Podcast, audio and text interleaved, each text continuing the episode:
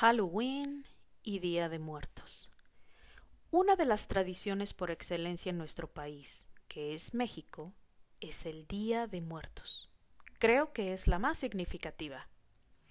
Recrear los platillos favoritos de aquellos seres que ya no están con nosotros, al menos en cuerpo. Y por otro lado, que sabemos, merodean con nosotros con su espíritu. Y ofrendarles así nuestro amor y añoranza a través de todos los años. Es por eso que les comentaré algunos relatos de personas que aún sienten algún temor o esa sensación de ser observados. ¿Quién sabe por quién? Vamos a comenzar. La despedida. Este es un relato de José Luis. Si bien mi mami ya partió, tuve una ocasión, una gran charla con ella. Cierta noche, al dormir, comencé a soñar con ella, y muy extraño, porque no soy de tener este tipo de sueños, pero aún lo recuerdo. Mi mami y yo platicamos mucho, y en medio del sueño le dije Oye, esto no es real, ¿verdad? Ella me respondió. Pero lo que me hizo que me despertara fue que me di cuenta que ella no estaba ahí porque yo charlé con mi mami y no era real. Eso me atemorizó, porque ella es lo que más amo, y tuve que revivir ese sentimiento de que me la quitaran. Creo que ese es el terror más pesado para la gente, que te arrebaten a quien amas. Siguiente relato. ¿Mande? Este es anónimo. Tenía 35 años cuando murió mi mamá. Ella padeció de un tumor en la garganta, y por aquel tiempo la medicina no tenía tantos avances, así que cuando se tomó la decisión de una cirugía, ya era demasiado tarde. Mi reina, así le decíamos a mi mamá, ella jamás se quejó durante todo ese tiempo en que el tumor crecía y crecía y le iba cerrando la garganta poco a poco, dificultando así el paso de la comida, la cual llegó a ser en papilla, así como la bebida, que todo llegó a ser con gotero para evitar que se acumulara. Pero para comunicarnos fue otra cuestión. Mi mami nos escribía en una libretita, con esa hermosa letra cursiva, digna de una fina pluma y tintura. Y cuando estábamos lejos de su vista, nos aplaudía hasta que le dijéramos Ya voy. y en mi caso era Mande. Así fue todo el tiempo hasta que una noche despertamos asustadas porque mi mamá se atragantaba y veíamos cómo abría los ojos y sus manos subían al cielo y bajaban a su garganta.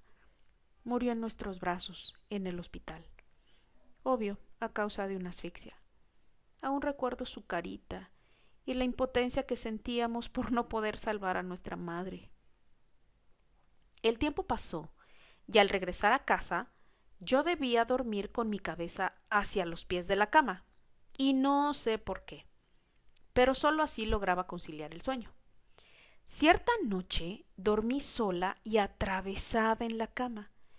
Mi cabeza se reposó en la esquina y siendo las dos de la mañana, porque sí lo recuerdo, unos severos golpes en el colchón al lado de mi cabeza hicieron que brincara y me cayera. Me levanté, encendí una lámpara del buró y no había nada en la habitación. La puerta estaba cerrada.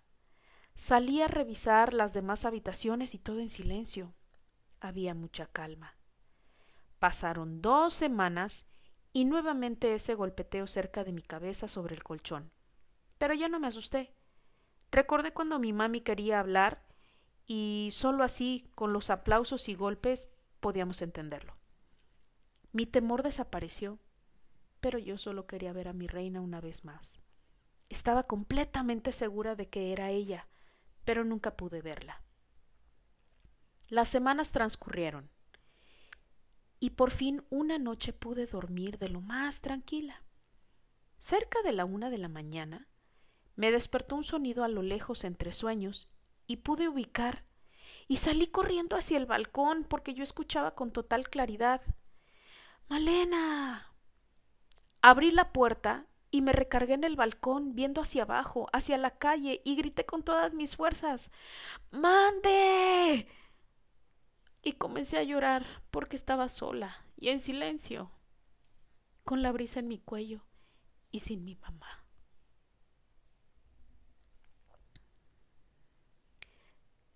Los ojos en el arbusto.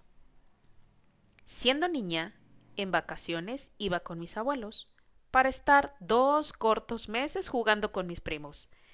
Su casa estaba ubicada en el campo y un río pasaba muy cerca.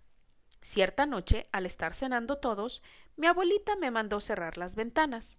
Entré a la habitación y comencé a hacerlo sin problema, hasta que llegué a la ventana que daba en dirección al río, y al estirar los brazos, noté que en un arbusto había unas pequeñas luces, como luciérnagas, y por alguna extraña razón me quedé viendo esas lucecitas hermosas que revoloteaban. De repente, las luciérnagas comenzaron a irse y quedaron solo dos. Lo curioso era que volaban muy a la par. Pronto cambiaron de arbusto y se instalaron dentro del mismo, y otra vez justo en el centro. Qué extraño, pensé. Cuando se acomodaron dentro del tercer arbusto, este era el que estaba justo enfrente de la ventana que yo debía cerrar. Lo curioso fue que ya no podía moverme. Mi corazón latía más fuerte, y esos ojitos brillantes juro que me veían fijamente. Comenzaron a avanzar hacia mí, y yo no podía gritar. El miedo me invadió y los ojos se tornaron de un blanco a un rojo intenso que casi me ahoga. No supe cómo, pero pude levantar las manos nuevamente y azotar las ventanas para salir corriendo y regresar al comedor con mis primos. Solo mi abuelita me preguntó ¿Qué hiciste durante una hora, Leonor? La Llorona. Corrían los años ochentas cuando fuimos de visita con los abuelos. Ellos vivían a las afueras de un pueblito pintoresco, lleno de árboles frutales, sembradíos y muchas flores aromáticas donde se posaban las maripositas. Estar con ellos era aprender entre creencia religiosa, electricidad, cocina, alimentar gallinas y alguna que otra historia local. Cierta tarde fuimos al río a jugar con mis dos primas, y sentados al borde del agua, manejábamos la tierra y unos cubitos de colores, las cuales nos tenían muy ocupadas. Y obvio, veíamos hacia abajo. Total que estábamos tan entretenidas que no nos dimos cuenta que el sol comenzaba a ponerse. De repente reinó el silencio alrededor de nosotras, y cuando levanté la cabeza, ahí estaba, detrás de mi prima, y casi tocándola con esa mano huesuda. Solo golpeé a mi otra prima para que corriera, y cuando volteé nuevamente, jalé a mi otra prima para que no la tocara. Y corrí lo más rápido que pude, y no recuerdo si respiraba o no. Me detuve y grité lo más que pude ¡Cuidado! Pero tuve que regresar porque mi prima estaba tirada boca arriba, y ese espectro estaba encima de ella, pero aún no la tocaba. Logré tomarla de un brazo y jalarla con todas mis fuerzas y corrimos las tres para llegar a casa. La verdad, no supe hacia dónde corrimos, pero una alambrada de púas estaba frente a nosotras. Alzamos lo mejor que se pudo y pasó una. Después pasó la otra, toda asustada y llorando porque casi la tocaba. Y cuando por fin me arrastraba para pasar yo, que se suelte el alambre, y éste se clavó en mi espalda, llenándome de dolor, pero yo pude pasar. Entramos a la casa, gimiendo, gritando, llorando, y nuestros abuelitos solo nos veían y nos callaron de una vez. Que yo digo la verdad, abuelito. Allá abajo en el río está la llorona, y nos iba a tocar. Claro que no. La llorona no fue, seguro se equivocaron. Pero que no, que nosotros la vimos. Te voy a decir cómo era una mujer que flotaba con un camisón de dormir blanco, completamente blanco, una manga larga, hombro abultado y con un listón amarrado al frente, cabello muy negro, suelto, largo, a media espalda, sin pies porque no los vi. Las manos eran puro hueso. Su cara era una calavera, pero las cuencas de sus ojos eran muy negras. Esa es la llorona, abuelitos. Y nos siguió. Y tenía vestido blanco y no hay más. Nuestros abuelitos solo nos voltearon a ver y dijeron Se equivocaron. Mejor vayan a dormir. Cuando me bañé, me ardía la espalda y tuve que decirle a mi abuelita para que me curara. Me regañó por haberme lastimado y por andar brincando, pero me curó. Durante tres días no pudimos salir de la casa y cuando lo hicimos nos prohibieron ir al río. Pero como buenas niñas, por supuesto que volvimos a bajar, buscándola por todos lados. Claro que eran las seis de la tarde y justo que la vimos. Comenzamos a avanzar hacia ella y no se movía. Pero cuando estuvimos más cerca, ella comenzó a flotar detrás nuestro y después de gritar a todo pulmón y comenzar a rezar cuando volteamos ya no estaba. Jamás volvimos a verla, pero su recuerdo vive con nosotros, las que vimos a la llorona. Los cachorros. Recuerdo que tenía como seis o siete años y fuimos a visitar a unos familiares. Ellos tenían dos hermosas perras y una había parido ocho cachorritos. Todos los días visitábamos a los perritos para darles de comer, jugar con ellos y abrazarlos con todo nuestro amor.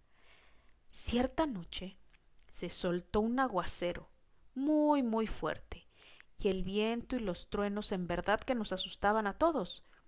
Por un momento pedíamos a los adultos que fueran por los perritos porque seguro se iban a mojar y a enfermar pero nos dijeron que los animales sabían cuidarse muy bien. Conforme pasaba el tiempo, se oía a lo lejos el chillar de las perras, pero era tan fuerte la lluvia que ni abriendo la puerta y queriendo salir de casa con un paraguas podría haberse hecho algo, porque no se veía nada y el chillido se perdía. A la mañana siguiente, cuando despertamos, salimos corriendo para ver a los cachorros, pero nos detuvieron porque vimos a todos alrededor de algunas cosas llenas de sangre. Y sí, era sangre. Eran los cuerpos o lo que fueron los cuerpos de los hermosos cachorros.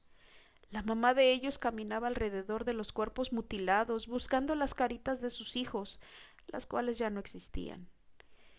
Mis tíos decidieron levantar los restos para ofrecerles una sepultura, y no pudimos salir de la casa. Solo mencionaron que buscaron por varios lugares y no pudieron saber qué o quiénes pudieron haberse comido a los cachorros. El hombre alto con sombrero y gabardina. Tenía cuatro o cinco años de edad y vivía en la Ciudad de México en un edificio, en un tercer piso. Solo éramos mi madre y yo. En la semana iba una señora a estar conmigo porque mi mamá trabajaba. Cierto día no fui al colegio y mi mamá no fue a trabajar, así que decidió ir al tianguis con la señora. Me dijeron vámonos, pero las caricaturas llamaron mi atención y no quise ir. Dijeron que estaba bien y me encerrarían, que nada podía pasar. Me recosté en el sillón para ver Sport Billy. Busquen, era una buena caricatura y cuando terminó el programa no hubo más caricaturas. Aparecieron las noticias y como buena niña que era, pues no me gustaban y apagué la televisión. Me senté y comencé a rayar con lápiz sobre una figura que terminaría pegada en un librito y se formaba una historieta. De repente, unos toquidos a la puerta fueron los que me sacaron de la concentración. No sé por qué, pero sentí que algo no estaba bien y fui por un banquito de madera a la cocina y lo coloqué justo enfrente del ojillo de la puerta. Sin hacer ruido me subí y pegué mi cara para saber quién estaba fuera de la casa. Recuerdo que casi me caigo del banco, porque vi una sombra negra en pleno día. Pero cuando volteó, solo pude ver una cara negra, o donde se supone hay una cara, y esos ojos brillantes. Apreté mi boca con las manos para no gritar y tuve que brincar cuando esa sombra pegó su ojo brillante al ojillo de la puerta. Corrí lo más rápido que pude, me metí al cuarto de planchado, me subí a otro banco alto y me colé a un mueble en donde guardaban manteles y carpetas. ¿Se imaginan? Porque esto estaba muy alto. Me acosté sobre eso y cerré la puerta por dentro. No sé cuánto estuve ahí, pero desperté porque mi mamá gritaba mi nombre por toda la casa llorando. Salí de mi escondite y le dije Aquí estoy, mamá. Pero yo te busqué ahí. ¿En dónde estabas? Pues ahí arriba escondida. ¿Y por qué? Porque el señor que tocaba la puerta, mamá, era todo negro, como una sombra, con sombrero y gabardina larga, pero sus ojos brillaban tanto que me asusté. Mi mamá solo me abrazó y al otro día me llevó con una señora para que me limpiara con un huevo y ramas. Yo creo que funcionó muy bien porque pude dormir y no volví a quedarme sola en mi casa. Este es el relato de Aline. Ella vive en Puebla. Alguien toca en el escritorio. Corría el año 2001 y tenía poco que había fallecido mi tío abuelo. Así que fuimos con mi familia mi papá, mi mamá, mi hermano, a su casa para sacar algunas cosas porque se iban de mudanza. Faltaban dos habitaciones únicamente y yo me fui a meter al que había sido el despacho de mi tío. Una habitación forrada en madera completamente, sin ventanas. Abrí la puerta y encendí la luz porque estaba muy oscuro, el aire acondicionado y la computadora para jugar un rato. Tenía un asiento muy grande y cómodo. Obvio, me senté y comencé a girar en él. La puerta se cerró. Pero seguro fue por el aire acondicionado. Y ahora que lo pienso, el despacho era una última habitación y sin ventilación. Obvio que un aire acondicionado no podía cerrar una puerta. Pero yo seguí dando vueltas en el sillón. De repente, escuché cómo tocaban en el escritorio. Toques suaves pero seguidos. Pensé era yo golpeando con el descansabrazo del sillón y me empujé hacia atrás. Seguí con las vueltas. Yo estaba recargada y con los ojos cerrando disfrutando el momento. De nueva cuenta, los golpes en el escritorio y volví a pensar que era yo, pero ahora con los pies, y los levanté, según yo, para no pegarle más al escritorio.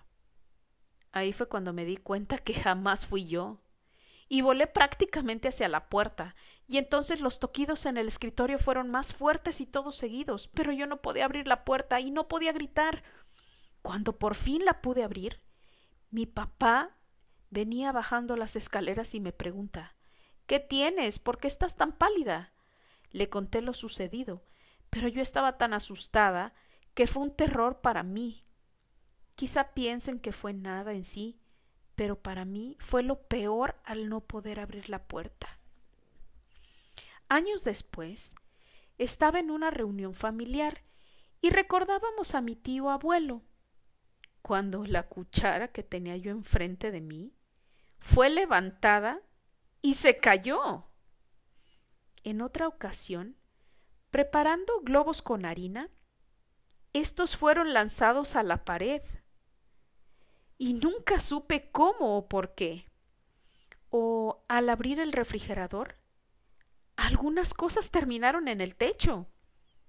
No sé por qué pasé esto, pero solo me ha ocurrido estas ocasiones en la vida.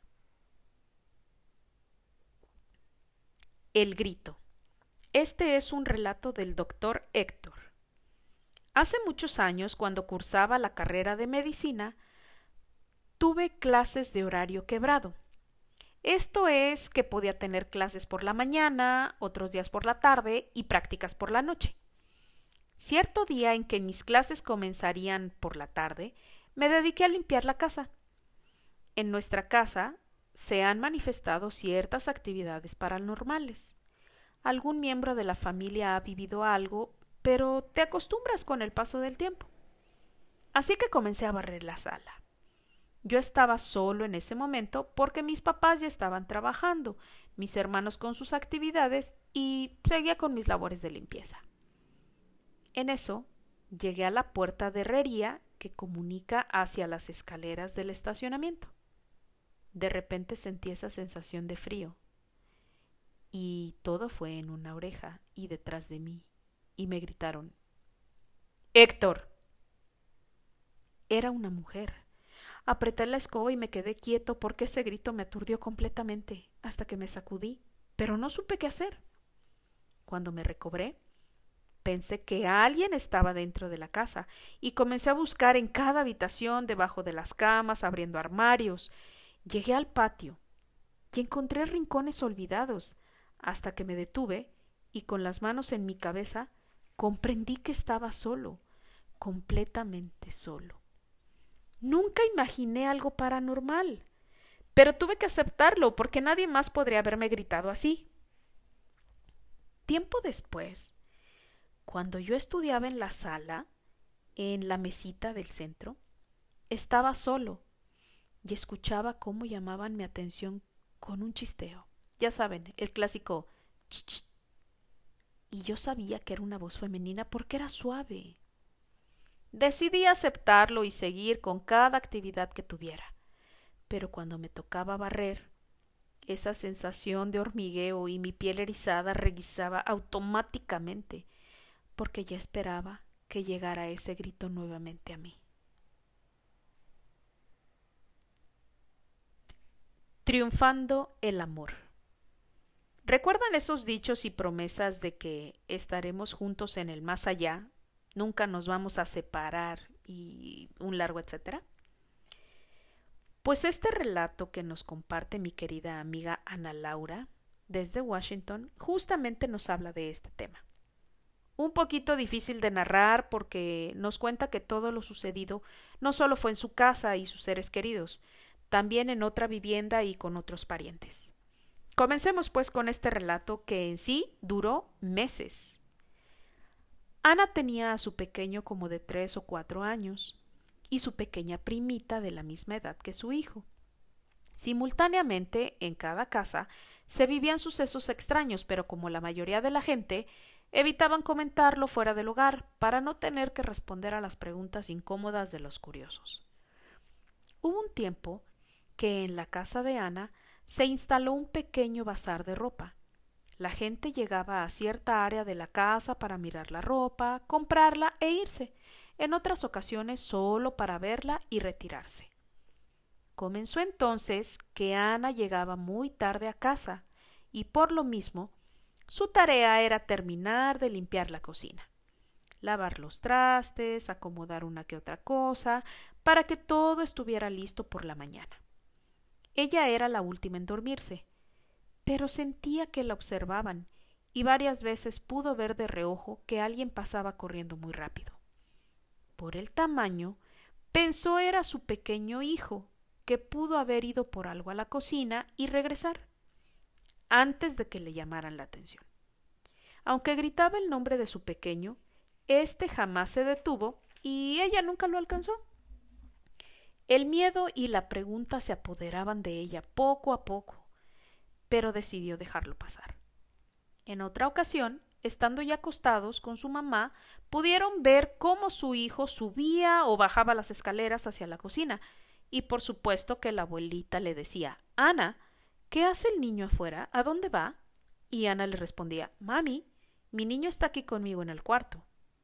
Entonces todos en casa se dieron cuenta de esto pero se acostumbraron a esa presencia juguetona, que solo corría por la casa sin hacer algo más. Solo era escucharlo, sus pasitos pequeños, ver su cabecita.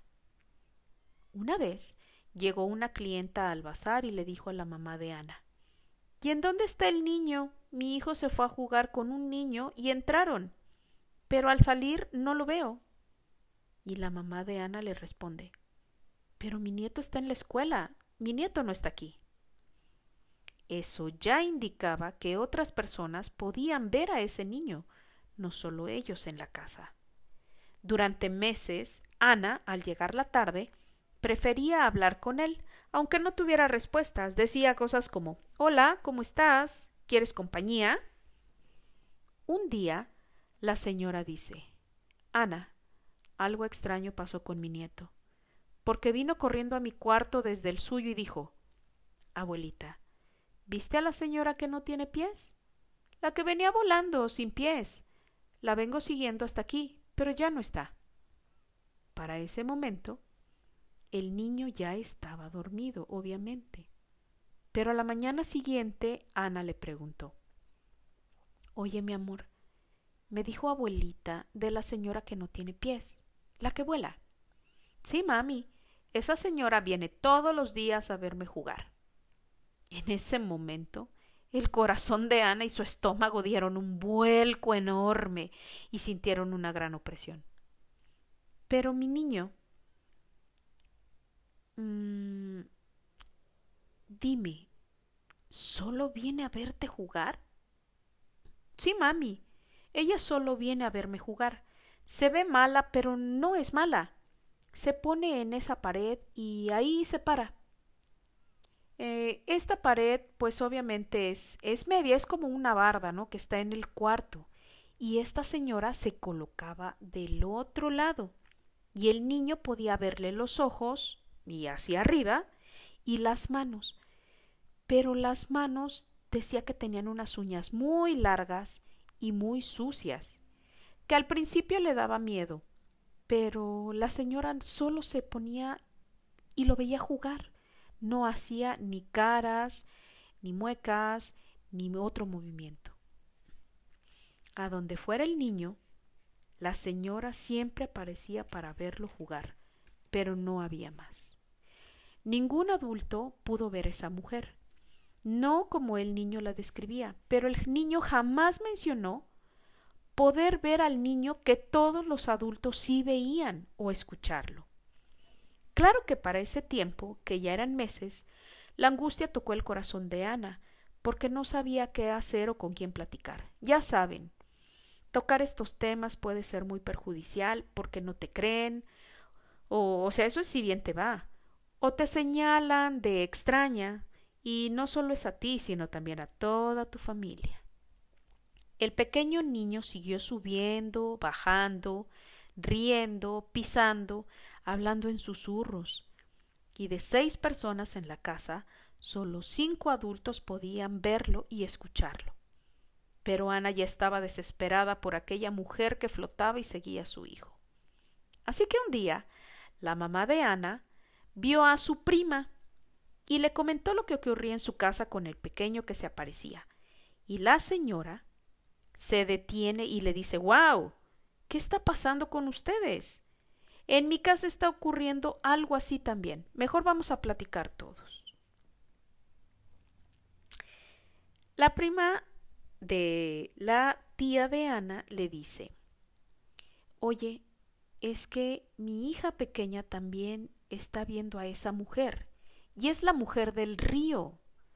La niña decía que ella estaba sucia porque salía de un río y cuando estaba con ella le decía que se la quería llevar para que la viera su esposo y este señor era de color rojo. Por supuesto que el miedo las invadió, porque los niños no se habían visto en meses y describían a la misma persona. La pregunta era ¿qué está pasando? La solución más cercana para intentar saber qué ocurría fue que la tía de Ana invitaría a un amigo a tomar café en su casa y platicarle, porque él decía que podía ver cosas que los demás no. Llegó un sábado y se reunieron todos como familia a comer pozole. El pozole es un platillo tradicional en México a base de maíz, algo muy rico. Y a jugar cartas. El muchacho, en cuanto llegó, les comenta, ah, ¿por qué me invitaron? Y díganme, porque ya estoy viendo cosas. Así que, para no mentir más, invitaron al muchacho a recorrer las casas de Ana y su tía. Al revisar por fuera la casa de los papás de Ana, se quedó un rato mirando los alrededores, Por ahí pasa un arroyo, justo al pie. Terminando les pide que todos vayan a la sala para platicar. Él contó que vio hace muchos años, no sabe cuántos, ese arroyo era un río y no había casas alrededor, pero vio a un abuelito con un niño caminando cerca del río. Pasó una gran creciente, que es todo un cuerpo de agua que sale del cauce del río, y ésta le arrebata al niño de la mano, y se pierde. La siguiente imagen, cuando baja la corriente, es ver a la mamá del niño rascando en el lodo, en las piedras, en la basura, y gritándole a su hijo para encontrarlo toda desesperada. Su conclusión era que el espíritu de esa mujer y del niño estaban aún ahí buscándose el uno al otro. La cabeza de Ana no cabía con esa explicación. Pero tenía sentido. Los niños describían a una mujer del río y manos con uñas muy largas y sucias, y no solo se buscaban en dos casas, se estaban buscando por toda el área. En verdad que si se visitaran a los demás, pues también habría alguna manifestación. La recomendación final fue que encendieran veladoras blancas y pidieran mucho para que estos espíritus por fin pudieran encontrarse y así descansar en paz juntos, que cerraran los ciclos. En cada casa se hizo esto, y los niños dejaron de hablar de la señora que volaba, la señora del río, y obviamente ellos dejaron de ver la sombra del niño y escucharlo. Quizá unas semanas después, no se sabe, pero lo más increíble es como una historia puede involucrar a familias diferentes, a tantas personas de por medio y llegar a un cierre. Creo que en este caso pudo haber sido un buen cierre. Aún hay relatos por contar de esa zona, porque fueron huertos frutales, obviamente fue un río, y ahora hay viviendas y un pequeño arroyo. Esta es una historia que llegó a mover a toda la familia de Ana por esas apariciones, ruidos, quién veía a qué aparición y sobre todo, cómo el amor puede ser el motor para seguir buscando a un hijo amado después de la muerte. Les tengo otro relato. Este es de la doctora Ariadna. Decían que eran los chaneques. Antes de comenzar, me gustaría decir que es un chaneque. Bueno, hoy en día se le conoce a ese espíritu travieso con aspecto de niño que esconden cosas y se le aparece a la gente distrayéndolas para hacerles perder el camino o desaparecerlos. Pero su actividad principal es cuidar los montes y los animales silvestres. Ahora sí, comencemos el relato. Durante mi año de servicio social en el 99-2000, tuve lo que fue para mí una historia de terror. En Iguala, México, en la comunidad de Chilacachapa, municipio de Cuetzala del Progreso, llegué a dormir al centro de salud del pueblo y una noche me despertaron unos golpes en la puerta de mi cuarto y vi una sombra dibujada en el cristal de la puerta pero no alcancé a ver los pies. Pero yo escuché claramente cuando me dijeron Doctora, doctora, ven. y se dirigió al cuarto de al lado, donde ponía a los pacientes que tenía que dejar en observación. En ese momento sentí un frío recorrer todo mi cuerpo, pero aún así me levanté y fui a revisar al cuarto. Y no había nadie. Caminé todo el centro de salud y no había nadie porque todo estaba bien cerrado por dentro. Cuando amaneció y llegó la enfermera, le comenté lo que me había pasado y su respuesta me dejó con la boca abierta. Ah, doctora, eso es normal. Usted no se fije, son los chaneques. Wow. Así fueron pasando los días y comencé a fijarme que ni un cura había en ese pueblo. Y por si fuera poco, decían que ahí se practicaba la santería. Dejé mi miedo de lado, no escuché más pisadas. Pero una ocasión mientras obscurecía, escuché que aventaban piedras a la puerta de la consulta o a la mesa de la enfermera que estaba afuera, y cuando salí a revisar no había piedras por ningún lado, pero sí alcancé a escuchar las pisadas que se alejaban en la noche. Esto lo viví durante muchas noches hasta que dejé el lugar. Pero lo que sí llegué a ver fue a un perro grande, algo particular, ya que tenía el cuerpo de color café, pero la cabeza era completamente negra. Jamás vi al perro durante el día, ni en el pueblo, ni en ningún otro lugar, solo ahí por las noches. Así que mi año de servicio social lo pasé aprendiendo sobre las costumbres del lugar y esperando irme ya. Fíjense que muchos años después fui a trabajar a Winston-Salem en USA.